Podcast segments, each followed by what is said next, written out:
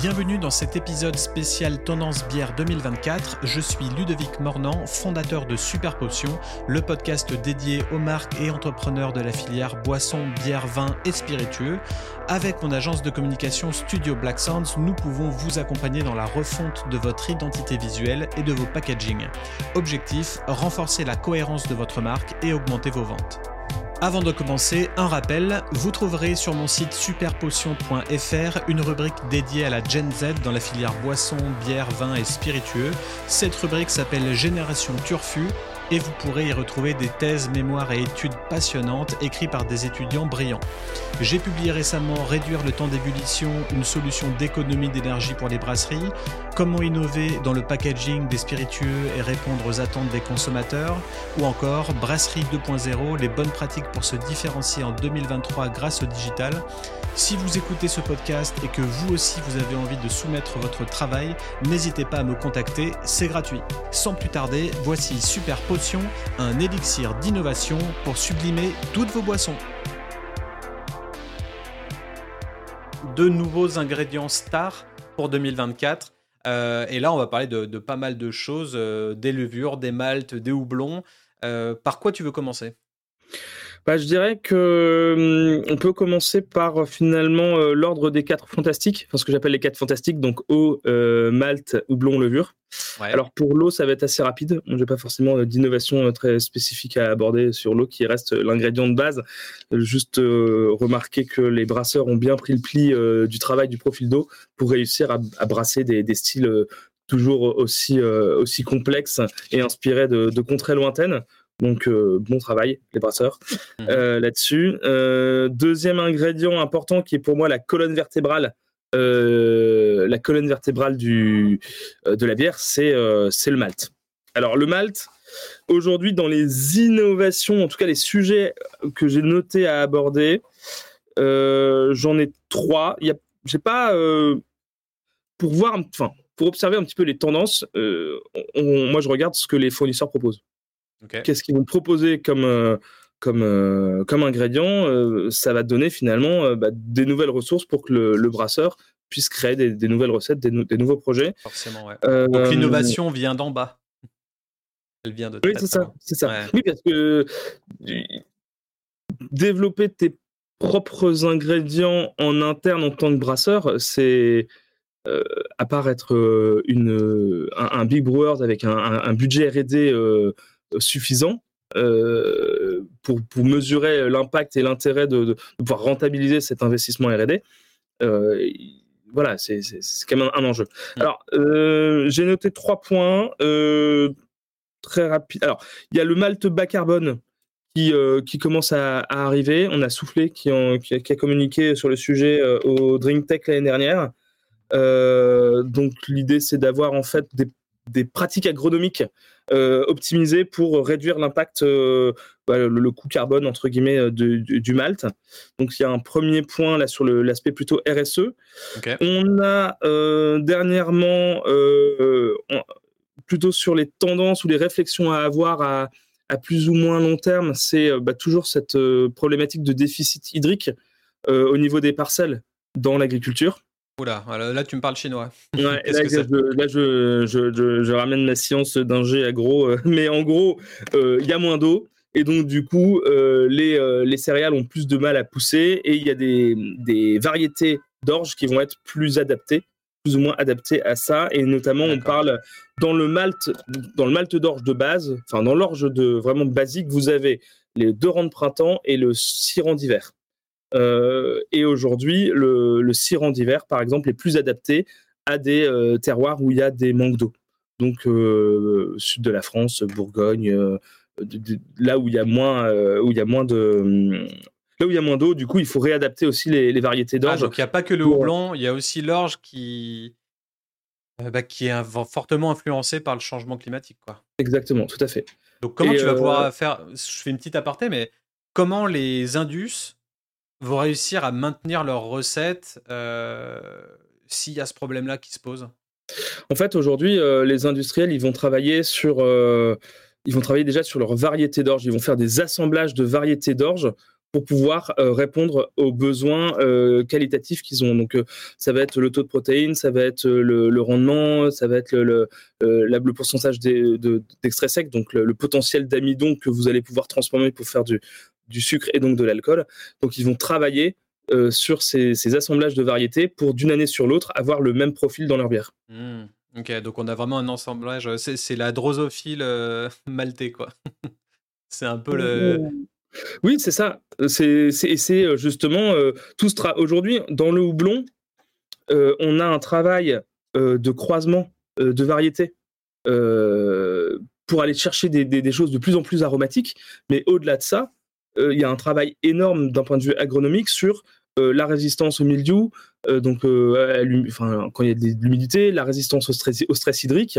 c'est pour ça que ça prend on dit que ça prend 10 ans de développer une nouvelle variété de houblon ou une nouvelle variété de céréales parce qu'il faut faire on fait des, centaines ou des, de, croisements, on les teste, on les cultive, on attend une année que ça pousse, on les analyse, on regarde à la fois leur qualité agronomique, leur qualité sensorielle, leur coût, leur résistance, leur rendement.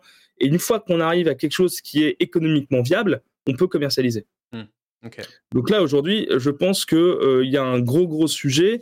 Alors, au niveau de. On sent que le, le, le mouvement. Attends, je me décale un petit peu. Comment je fais? Comme ça. Euh, le... On sent que c'est intéressant d'avoir ce recul-là parce que ça fait euh, un peu plus de dix ans qu'on s'intéresse à.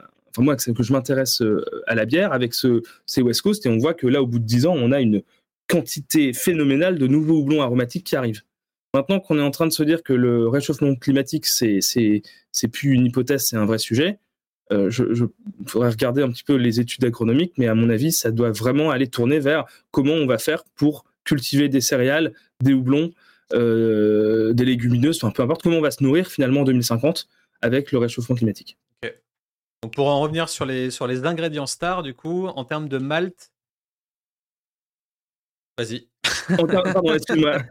J'attendais la, la En termes de malt, on a, euh, euh, on a alors on a eu a quelques variétés, euh, comment dire, il y a quelques soit innovations, soit retour en fait à, des, maltes un peu plus traditionnels. mais on a sinon, là j'y pense comme ça, l'année dernière c'était Malterie du Château qui a sorti des, nouveaux types de seigle touraillés avec des notes euh, plus Cara, euh, des choses comme ça, donc avec des, des nouvelles applications. Euh, là où il y a eu aussi quelque chose de vraiment innovant avec quasiment une innovation de rupture, c'est les maltiers Bort Malt, donc qui ont développé ce qu'on appelait la Creative Series. Alors, ça a déjà été évoqué, hein, c'est pas nouveau dans les tendances, mais ils ont fait des maltes infusés.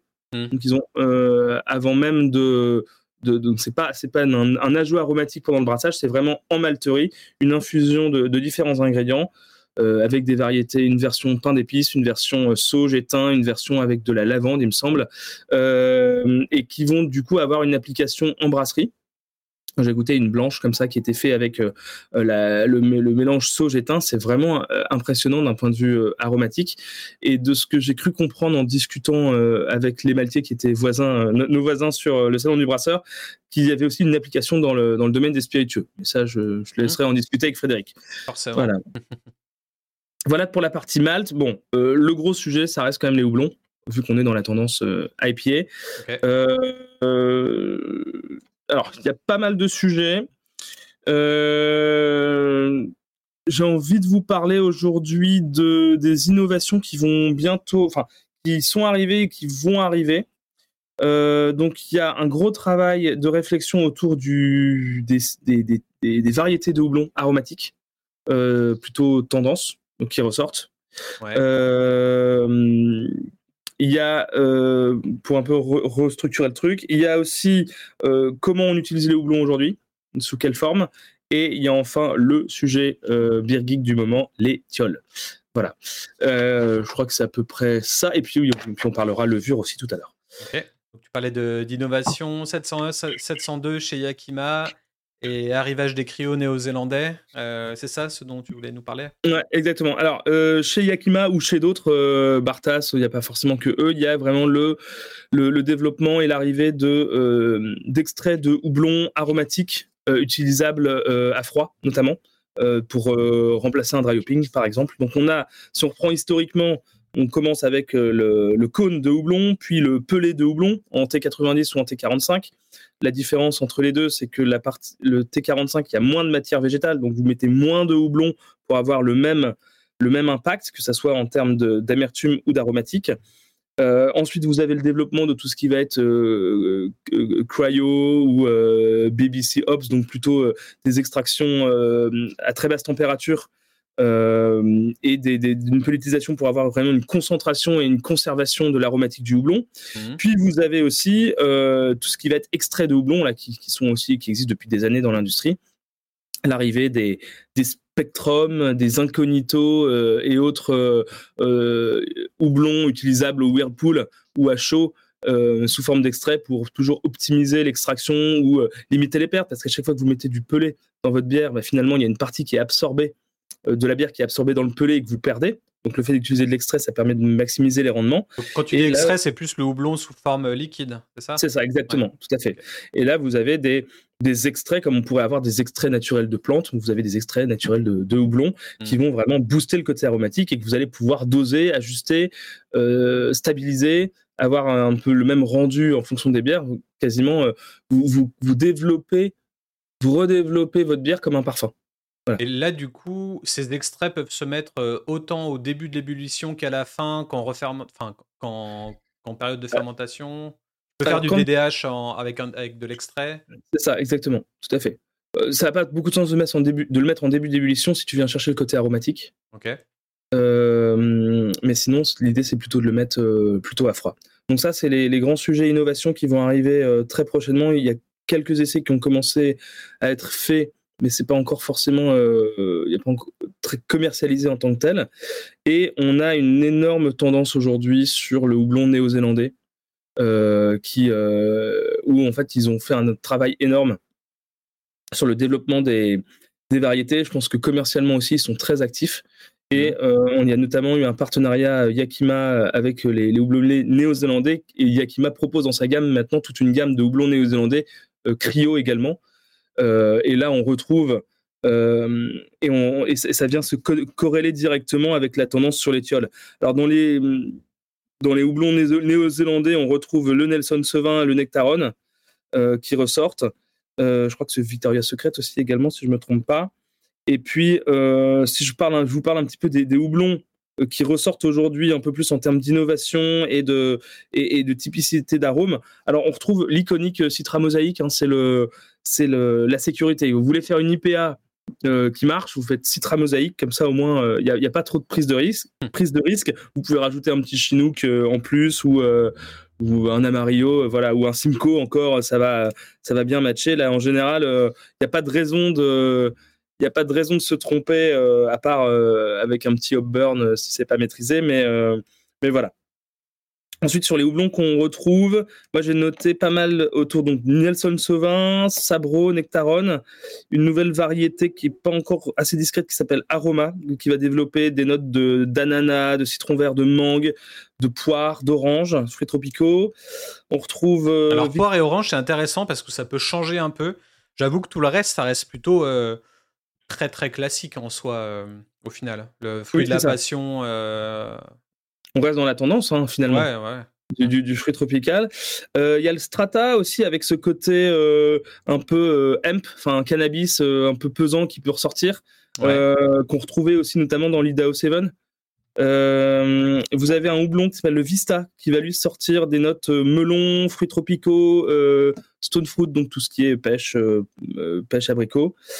L'HBC 630, qui lui va donner des notes de framboise ou de cerise, alors qu'on pourrait remettre en, en, corrélation avec le barbe rouge français, hein, si on veut travailler Made in France. voilà. Il y a un nouvel houblon aussi néo-zélandais qui a l'air vraiment sympa, c'est le Super Delic. Euh, donc sur des notes de fruits de la passion, fraises et litchi. Euh, voilà, donc il y a tous ces croisements. Donc plus, plus on avance sur les nouvelles variétés de houblon, plus on peut les recroiser euh, euh, entre eux. J'avais noté dans mes notes Talus, fils de Sabro, fille de Sabro entre guillemets, faisait un petit peu Rohirrim, fils de de, de, de, je sais plus quel roi du, du Rohan. Mmh. donc des notions, voilà, des, des et du coup, tout ça, c'est des... ouais, c'est une aromatique avec des houblons principalement néo-zélandais. Euh, comment ça vient s'inscrire dans l'utilisation euh, euh, des houblons, enfin des bières françaises, etc. Est-ce que justement, on n'est pas dans cette mouvance locale qui fait qu'on a envie, mais qu'on peut pas trop, entre parenthèses, mais qu'on a quand même envie d'essayer de développer le local Ou est-ce qu'au final, pour l'instant, le but, c'est l'aromatique, c'est le produit fini c'est une bière qui a du goût et du coup, bah, on s'en fout un peu du local et on va quand même piocher dans le néo-zélandais. Qu'est-ce que bah, comment ça Là, je vais plutôt rejoindre ton travail de d'agence de com sur le côté c'est quoi votre vision, c'est quoi vos valeurs, c'est quoi votre cible finalement? Mmh. forcément, si la cible c'est le beer geek, bah, il va falloir aller lui donner envie de trouver les dernières tendances d'innovation de houblon parce que comme il va acheter qu'une seule fois votre bière et pour y revenir rarement.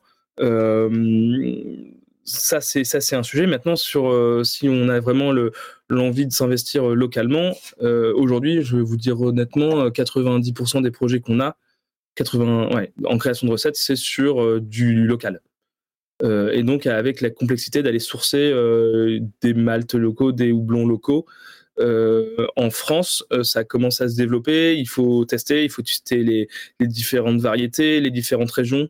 de, comment ça donne. C'est pour ça que nous, on fait systématiquement des prototypes quand on développe des recettes pour voir aussi l'impact. Vous avez des, pôles de houblon qui commencent vraiment à, se développer fortement en région. Donc, le nord de la France, a l'Alsace, bien sûr, mais vous avez aussi le sud-ouest avec Open par exemple, euh, où vous avez vraiment des, territoires de houblon où il faut aller euh, tester ces, variétés. Euh, en France, nous, on aime beaucoup l'élixir par exemple, le barbe rouge, qui sont des, variétés plutôt aromatiques pour le coup.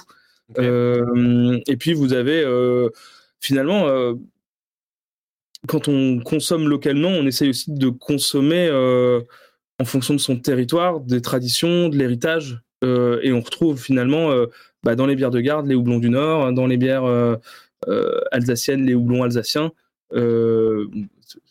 c'est nul ce que je dis, mais vous comprenez ce que je veux dire? Non, bah, ça, fait sens en fait. Et après, tu te dis, bah ouais, ça s'inscrit pas dans forcément les, des tendances consommateurs hyper demandées.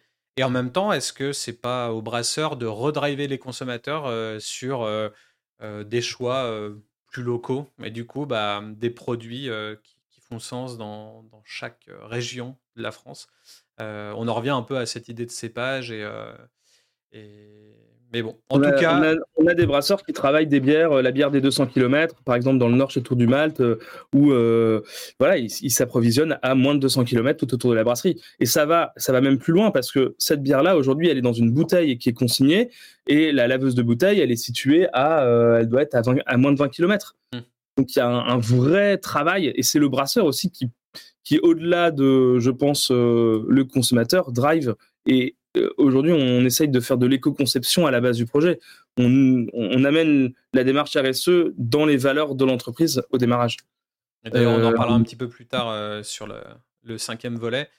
donc là, du coup, en termes de houblon, tu nous as parlé des houblons principalement néo-zélandais, un petit peu des français. autre chose avant de passer au tiol ou Est-ce que j'ai rajouté? Non, j'ai pas de pas plus pas, c'est bon. Ok. Bon. Alors, l'étiole, c'est quoi un tiol ou des tioles Déjà, ça s'écrit T-H-I-O-L, S quand il y en a plusieurs. Euh, c'est quoi? En fait, ce sont euh, des, euh, c'est une catégorie de d'arômes entre guillemets, de, de, composés aromatiques. Vous allez retrouver dans la bière les terpènes, par exemple, les esters et les thioles. Et les thioles, on va les trouver sous deux types de formes, soit sous forme libre, qui vont être euh, qui vont vraiment donner des arômes alors des arômes en général de euh, gooseberry c'est euh, ah, c'est croque-pou entre guillemets ou c'est un gros ail à macro, c'est pas comme ça. passion fruit, donc fruit de la passion et agave, guava, c'est goyave. Goyave, ouais, goyave, je confonds avec agave, goyave. Et puis vous avez aussi pouvoir les retrouver sous forme entre guillemets de précurseurs aromatiques. Donc les précurseurs aromatiques, ce sont des molécules qui, en l'état, ne donnent pas d'arôme, mais par l'action euh, euh, d'une enzyme, vont se transformer et se transformer en molécules aromatiques et donner des arômes. Euh, et c'est ce qu'on retrouve notamment dans, historiquement, tout ce qui est biotransformation. C'est-à-dire que vous avez des houblons que vous mettez en dry hopping deux à trois jours après le début de, la fermentation et en action combinée euh, en synergie avec les levures, vous allez avoir un développement de nouvelles molécules aromatiques. C'est ce qui, c'est ce qui a fait l'essor des naipas et, de, ces fruits tropicaux. Et euh, aujourd'hui, vous avez euh, la possibilité, avec les tioles, de, de développer des arômes de pamplemousse, d'agrumes, de, fruits tropicaux qui sont vraiment très spécifiques. Alors les, mots techniques, euh, c'est euh, pour se la péter euh, à table, c'est les 3MH, A3MH et 4MMP.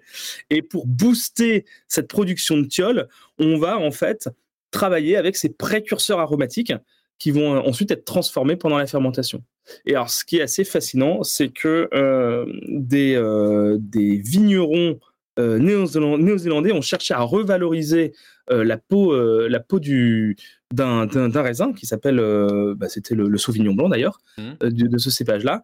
Et euh, ils ont remarqué qu'il était très riche en précurseurs aromatiques et qui ont permis derrière d'être utilisés. donc ils l'ont testé en combinaison avec des houblons pour booster du coup cette formation de, de thiol. Donc plus concrètement, qu'est-ce que ça peut donner comme, comme produit ou comme aromatique ou qu'est-ce qui serait différenciant en, en travaillant ça? Euh, globalement, vous allez euh, pouvoir booster le côté fruits tropicaux de vos bières. Donc, potentiellement. Euh, toujours dans le côté hazy, Naipa, etc. Alors, oui, c'est ça. C'est ça. Ok. Mais du coup, avec un, un coût moins fort que des houblons ou pas forcément, où il n'y a aucun rapport? Théoriquement, comme on booste le côté aromatique, on peut réoptimiser la quantité de houblon pour amener, pour amener ce, ce paramètre-là. D'accord. Euh, ce qui est important aussi, très important, c'est de, combiner. Euh, alors, il y a une combinaison de, finalement trois choses euh, des houblons, des levures, et en plus, potentiellement, on peut rajouter ce précurseur aromatique. et ce qui est important, c'est d'avoir du coup des, levures qui soient on dit qu'elles sont qui soient vraiment développées pour avoir une ou en tout cas reconnues pour avoir une, une, biotransformation qui est possible donc une activité enzymatique dédiée ou alors on parle aussi aujourd'hui de levures thiolisé, comme on, comme on parle de bière thiolisée ou de vin thiolisé, parce qu'à la base, cette notion de thiol vient du monde du vin. Euh, donc il faut des levures qui soient vraiment euh, boosters de, ce, de, cette activité enzymatique. On rentre en fait là, euh, je trouve qu'on rentre dans un niveau technique d'application qui, est, qui va vraiment loin parce qu'on est vraiment sur de la biochimie. Quoi. Ah bah là, c'est vraiment colossal. Hein. Quand tu as envie de te lancer en tant que, en tant que brasseur et que tu vois tout ça derrière, tu peux vite être largué hein, quand même. Donc, mmh. euh, après, c'est justement pour ça que, que tu es là et que tu, tu fournis ce travail de, design de recettes et de, et de tests en, labo, etc. Et euh, d'ailleurs, pour, les, pour, les, pour les brasseurs, mais pour les brasseurs amateurs, j'ai envie de vous recommander, et il faudrait que tu les rencontres, je sais pas si tu les connais, mais Motler Ops. Euh, oui, de nom, ouais. Mm. qui c'est un site internet où ils il proposent des commandes de, de levure en précommande. Donc en fait, vous pouvez du coup accéder à des, à des super levures du bout du monde. Euh, et notamment euh, ils, euh, ils, distribuent du fantasme et ils ont, ils ont fait tout un travail très, très précis sur, sur les tioles. avec notamment des vidéos, ils ont une chaîne YouTube. Donc je vous recommande vivement d'aller vous inspirer de, de ce qu'ils font parce qu'ils font un travail vraiment qui est top. Ouais. Bah, d'ailleurs, il n'y a pas une, une vidéo sur les tendances bière 2024, une conférence qui a été faite à Lille, c'est ça? Exactement, c'est ça. Ok. Donc avec cette chère euh, madame. Oui, c'est terrible. Alors, euh, les, gens sauront que j'ai un gros problème de, retenue des prénoms. Euh, c'est Alice et Eduardo. Voilà. J'avais un doute. en tout cas, on mettra le lien en, en description parce que effectivement, la conférence a permis également pour moi de recréer une petite trame pour l'épisode d'aujourd'hui. Donc, donc ouais, allez voir la conférence en vidéo, c'est très intéressant et, on mettra le lien et on, les salue. Voilà, passons aux levures. Allez. Alors, on reste toujours dans, dans, la complexité de la bière avec, avec la partie levure qui est toujours, qui est toujours passionnante finalement, parce que c'est la, c'est, voilà, il se passe tellement de choses. Et la plus obscure en même temps. Hein, et finalement la plus obscure, exactement.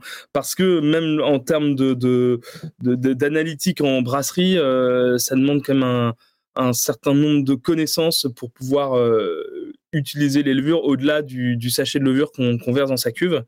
Euh, là, on a deux, deux aspects innovation tendance à aborder, à la fois le, le quel style de quel style de, enfin, quelle levure pour quel style de bière et puis quelle, enfin, une innovation euh, format que je trouvais assez intéressant aussi mmh. euh, à aborder.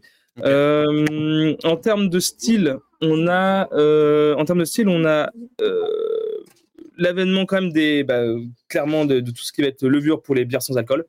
Donc vous avez la, la ELA 01 chez Fermentis, la Lona chez l'Allemand et les levures NIR de chez Hansen. Euh, qui eux vont aller travailler sur des euh, technologies donc maltose négative, donc qui seront pas capables de consommer le maltose, qui est le sucre le plus présent dans la bière, euh, et donc du coup pour éviter pour essayer de limiter au maximum la production d'alcool. Donc c'est hyper intéressant parce que vous pouvez avoir une bière sans alcool, sans, enfin avec fermentation, et donc sans être obligé de passer par de la, de la désalcoolisation ou de la distillation, qui sont aussi des processus qui sont très complexes à mettre en œuvre en brasserie et qui sont très impactants d'un point de vue énergétique. Et puis qui rajoutent euh, euh, sûrement un temps dans le process, non euh? oui, ça rajoute aussi du temps dans le process parce que les bières sans alcool fermenté sont assez rapides à faire aussi. au final, rien que le choix d'une levure adéquate peut réduire le temps, les coûts, la complexité. C'est quand même assez fou, quoi. Nous, ce qu'on conseille vraiment, c'est aussi partir parfois sur une étude de faisabilité. Dur, euh, bah, euh, toujours pareil, c'est quoi ma cible, c'est quoi mon objectif, c'est quoi le, c'est quoi ma, vision? Est-ce que je fais une bière sans alcool une fois par an ou est-ce que j'en fais euh, une partie, quelque chose à part entière de ma gamme? Mmh. Comment je veux travailler le, le projet Et, et c'est toujours la question de l'industrialisation qui pose problème sur la bière sans alcool. Et pour moi, si vous partez sur une étude de faisabilité qui doit pas être donnée, autant en faire vraiment son projet phare et au-delà d'avoir juste une simple, un simple produit dans sa core range, ça va être trop cher. Quoi. Pour moi, il faut vraiment partir sur un, truc uniforme avec sa raison d'être, avec sa vision et tout, qui, va dans cette étude de faisabilité, qui va donner bah, peut-être la brasserie qui est la seule à faire ça dans sa catégorie, etc. Toujours dans, un, dans un délire de, de, différenciation voilà, pour sortir un peu de cette compétition accrue de brasserie avec plus de 2800 brasseries en France. on peut plus se le permettre quoi, de, faire tout pour tout le monde. Il faut arriver à être un petit peu plus niché. et du coup, ça, c'est quelque chose que tu proposes, les études de faisabilité? Oui, ça va faire partie vraiment de, nous dans notre travail de création de recettes. On a une partie brief produit qui est très très très importante et parfois quand c'est des sujets qui sont complexes comme la bière sans alcool, on peut proposer des, euh, des études de faisabilité. Euh, ce qui est intéressant aussi, c'est qu'aujourd'hui euh, vous avez aussi des financements qui sont possibles parce qu'on est sur des vrais sujets d'innovation et donc ça peut être pris en charge en partie, notamment par des organismes comme la BPI. Donc ça, vous m'enverrez un MP. Ok. Ça marche. Donc pour poursuivre sur, euh, sur les levures. Pour poursuivre sur les levures, euh, en nouveau style, alors on retrouve la Nova Lager de chez, euh, de chez l'Allemand. on a également la, très très récemment la DW17 et là, je crois que c'est celle-là, hein, la DW17 et une, et une autre levure, je ne me souviens, W68, je crois, de Fermentis. Euh, donc DW17, une, un nouveau assemblage euh, levure enzyme pour euh, travailler des bières plutôt sèches. Mmh. voilà, sèches et complexes. Et puis la W68, alors ça c'est intéressant parce que c'est un, une levure typique pour les, les bières, je crois qu'on en a reparlé à un autre moment peut-être de ça, des bières, des bières allemandes de blé. Et donc peut-être un, retour au basique aussi parce que du coup il y a un vrai travail sur sur, ces bières allemandes qui sont, euh, je pense, très qualitatives et que je vous invite à découvrir si vous ne les connaissez pas encore. Côté euh, format, euh, très intéressant, on a la WLP 066, donc la London Fog, et la WLP 01, donc la California Ale de style White Labs, qui sont des, des, des, des, des gros majeurs de, de la levure. Hein. London Fog, c'est ce qui vous permet en, globalement de faire des NIPA. Hein. et la California Ale, qui est le, voilà le, la levure d'American IPA ou d'American Pale Ale classique qui sortent en sèche. Avant, c'était des levures liquides et qui sont maintenant accessibles en sèche, en 500 grammes et en sachet aussi pour les, pour les brasseurs amateurs. Alors, London Fog, moi j'ai aussi le, thé infusé. Est-ce que c'est un rapport avec euh, ce thé infusé au miel et à la vanille ou absolument pas? Euh, je pense que London Fog, c'était euh, c'est le fait de mettre du lait dans ton, dans ton thé et qui crée du trouble. Ouais. Euh, ça doit revenir, euh, c'est le, côté hazy qui, qui, ressort. Ce qui est important dans la NEIPA, c'est le, fait que la levure euh, flocule peu et donc reste en suspension et crée cette haziness, plus la charge de houblon hein, qui apporte, qui apporte le, hazy et à la fois bah, le côté biotransformation aromatique. Quoi. Ok. C'était, je me suis trompé, c'était W, ouais, c'est bien, c'est la 066, c'est bien ça. Mmh. Ok. Euh, et puis euh, euh, dernier point, enfin dernier point, toujours sur le format, enfin plutôt sur le style, c'est la WLP 077. Donc celle-là, c'est la Tropical Yeast de chez White Labs également, avec comment un gros booster sur les sur les tioles. je reviens un petit peu en arrière sur le sujet. Mmh. Et enfin, moi je voulais vraiment vous parler de ça. Alors je l'ai pas testé, j'aimerais bien le tester. Euh, White Lab, si vous nous entendez, envoyez-nous un échantillon. Euh, c'est le, Flex Brink ou le Flex Pump, qui est un système. Euh, je t'envoie, je t'ai mis un lien. Je pense que ça sera peut-être plus parlant. Ouais. Euh, Il est en vidéo là. C'est un système qui va vous permettre de récupérer votre levure directement à la brasserie. Et je trouve que c'est une idée qui est absolument, euh, absolument géniale euh, de, d'avoir cette possibilité-là technique de ne prendre aucun risque en termes, euh, d'hygiène, en tout cas de limiter le risque et de pouvoir du coup à la fois pitcher vos levures. Donc ici vous avez la vidéo de la Flex Pump donc, qui vous permet ici de, pitcher directement votre sachet de levure liquide avec un système de, de pompe euh, qui va injecter en continu pendant euh, le transfert de votre bière entre votre échangeur et euh, votre cuve de fermentation. Et le système Flex Brink, lui, permet en fait d'aller récolter la levure et de la restocker dans des mmh. poches qui sont déjà stériles. Donc en gros, tu as, l'aspect injecter de la levure et récupérer la levure pour la réutiliser. C'est ça? Exactement, c'est ça. Tout à fait. Et, vous n'êtes pas obligé de passer par la flex pump, c'est pas euh, c'est pas obligatoire. Euh, parce que vous pouvez tout simplement ouvrir votre fermenteur par le haut et rajouter votre, votre poche de levure.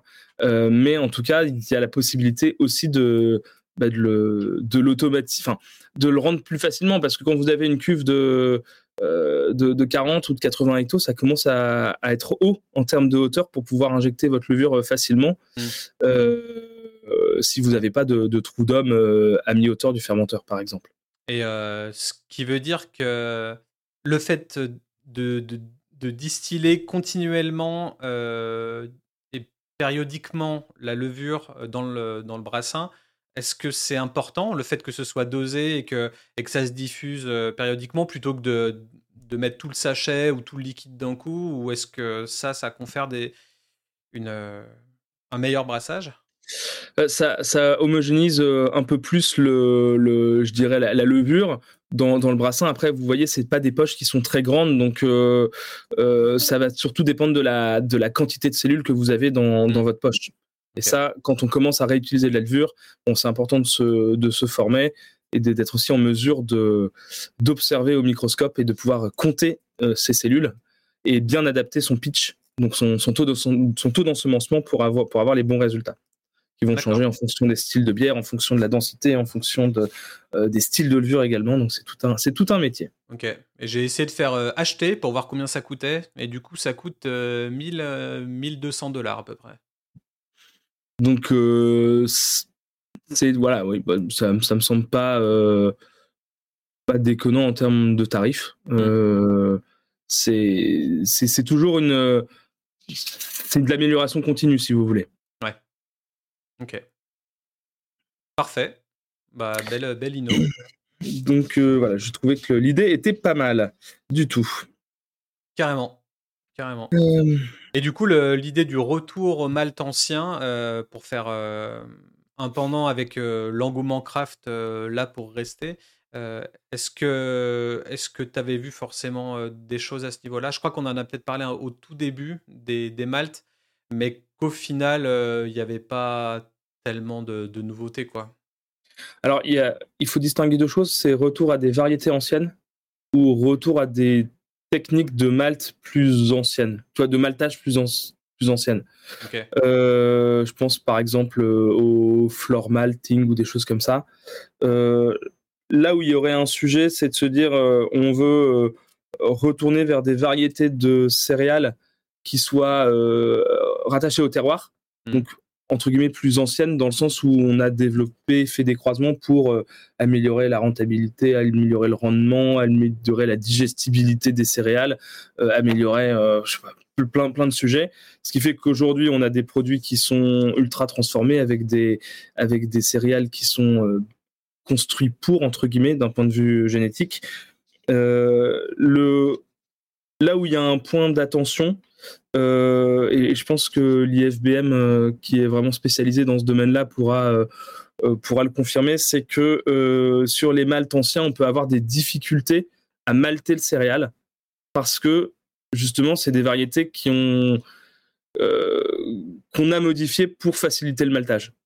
Et donc d'être ultra vigilant sur quelle analyse de mal précise je peux avoir pour pouvoir réadapter mon brassin pas être et pas être surpris d'avoir des, des, goûts qui changent etc. et là ça, ça, devient assez technique parce que la problématique que nous on observe euh, en brasserie euh, en brasserie sur des, des malteries de, de, taille plus plus euh, moins importante c'est qu'il n'y a pas forcément derrière l'analyse euh, malt complète qui est faite parce que comme il fonctionne sur des petits lots des, des petits batchs bah, le coût de l'analyse est trop important par rapport euh, Donc, euh, moi, je mets un point de vigilance, euh, point de vigilance là-dessus.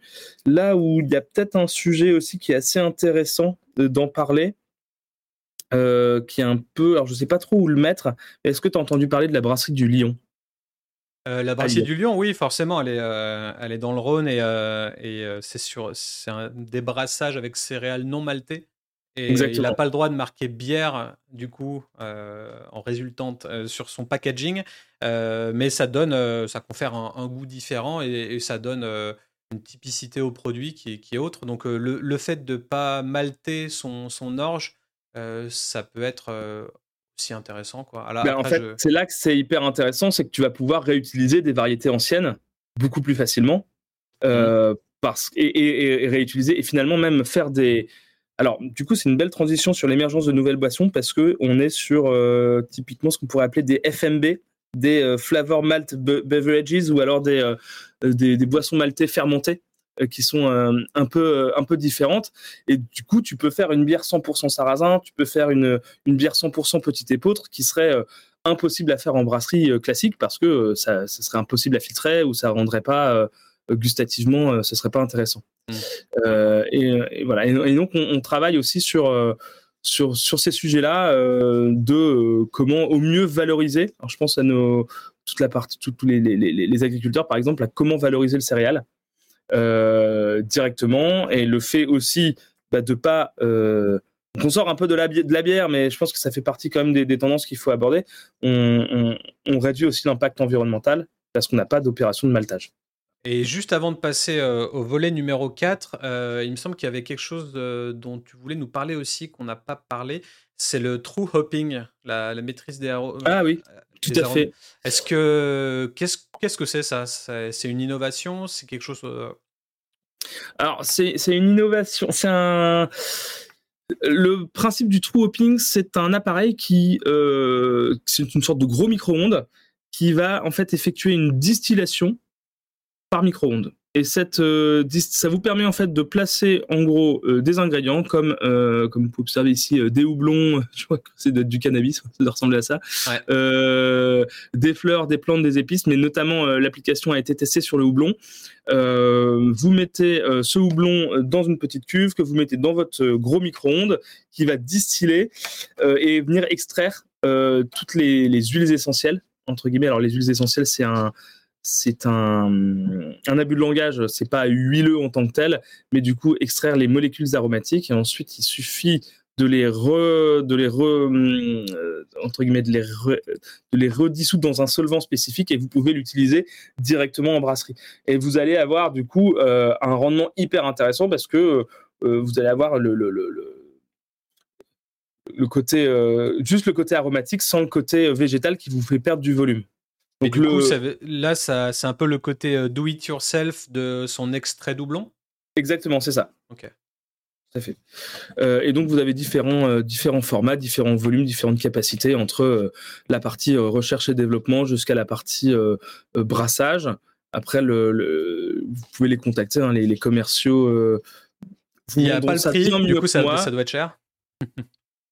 Bah, en fait, euh, le côté cher, c'est toujours euh, quand tu vends des trucs, c'est l'objection, quoi. C'est cher, mais pourquoi c'est cher? Euh, Ce qu'il faut voir, c'est le, le, retour sur investissement. Et il est annoncé rentable, je crois, sur deux ans pour des brasseries qui font 1000 hectos. Ou même sur un an si tu fais beaucoup, beaucoup de, de bières très houblonnées. Ça reste un investissement. donc à mesurer, mais en tout cas, c'est une, une, belle innovation dans, dans le milieu. Ok, bah, en parlant d'innovation, on va euh, passer à la suite. J'espère que cet épisode spécial Tendance Bière vous a plu. Merci pour votre soutien et votre fidélité. N'hésitez pas à partager l'épisode sur les réseaux sociaux, WhatsApp, euh, Instagram, LinkedIn. Je mets beaucoup d'efforts dans la création de contenu utile pour la filière brassicole. Si ce travail vous satisfait, n'hésitez pas à me le faire savoir. Les marques de bière intéressées par un épisode dédié peuvent me contacter par mail à l'adresse bossfinal@superpotion.fr. Super Potion est une émission concoctée, produite et réalisée par Studio Black Sounds. C'était Ludo à l'antenne. À la prochaine. Ciao ciao.